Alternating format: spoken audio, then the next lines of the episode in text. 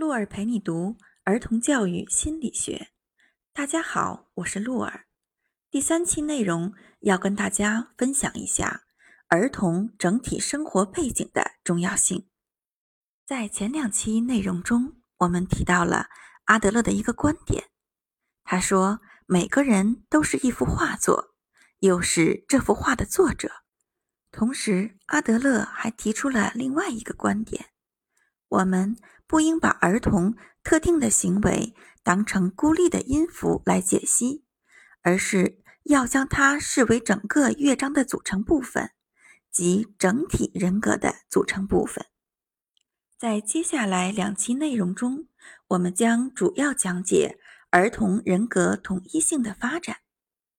接下来要跟大家分享一个案例。这个案例是阿德勒在《儿童教育心理学》这本书中提到的一个二胎家庭的案例。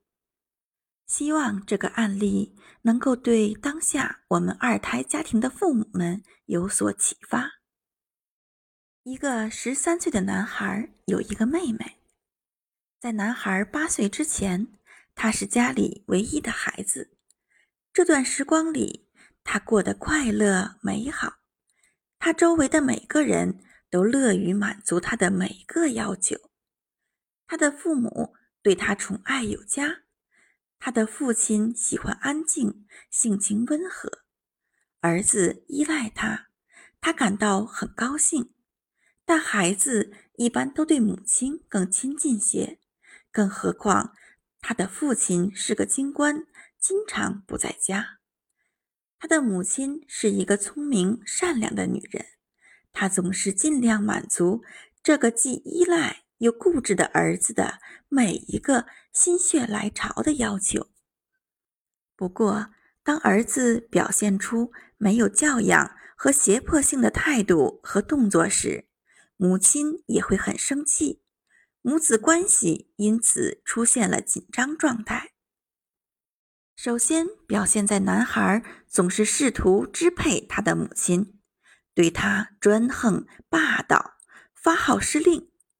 总而言之，他就是无时无刻的以各种无理的方式来引人注目。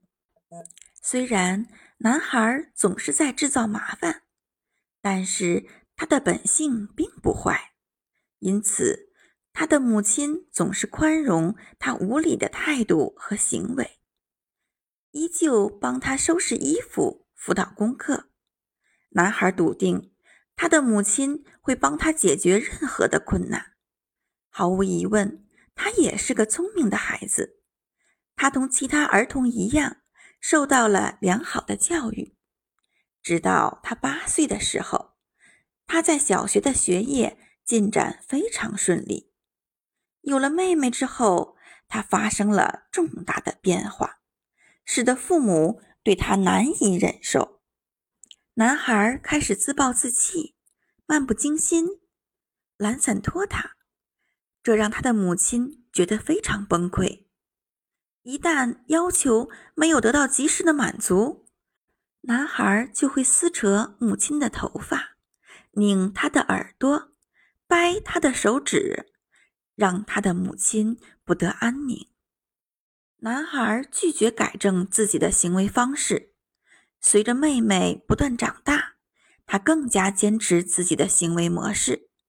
妹妹很快就成为了他捉弄的目标。虽然他还不至于伤害妹妹的身体，但是他对妹妹的嫉妒之心是显而易见的。男孩的恶劣行为始于妹妹的诞生，因为从那一刻开始，妹妹就成为了家庭关注的焦点。案例说到这里，我们不得不注意的是，当一个儿童的行为开始变坏，或者出现了新的令人不快的迹象，我们不仅应该注意出现这种情况的时间，还要调查情况。产生的原因，很显然，这两件事的因果关系并不是严格意义上的物理学的因果关系，因为我们不能够宣称一个孩子的行为变坏是由另外一个更年幼的孩子的出生导致的。但是我们可以肯定，落向地面的石头必然会朝着一定的方向，以某一个速度下落。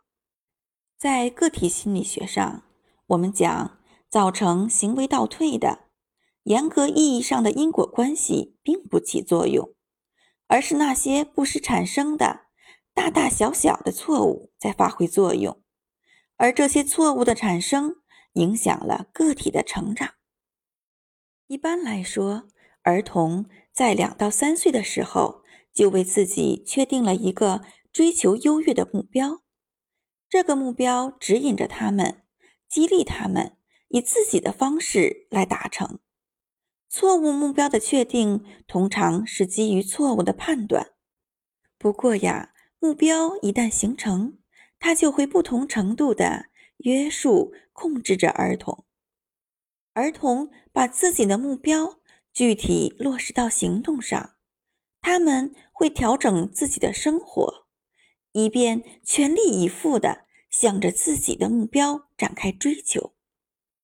所以说，儿童对事物的个体性的理解决定着他们的成长，这一点非常重要。当一个儿童陷入新的困境时，他的行为会局限在自己错误的认知中。认识到这一点同样也很重要。正如我们所知。客观情景在儿童的头脑中留下客观印象，但这并不取决于客观的事实或情况，而是取决于儿童如何看待这一事实。我们想要深入的了解一个儿童，就要学会理解儿童会采取什么样的态度对待摆在他面前的任务。好的。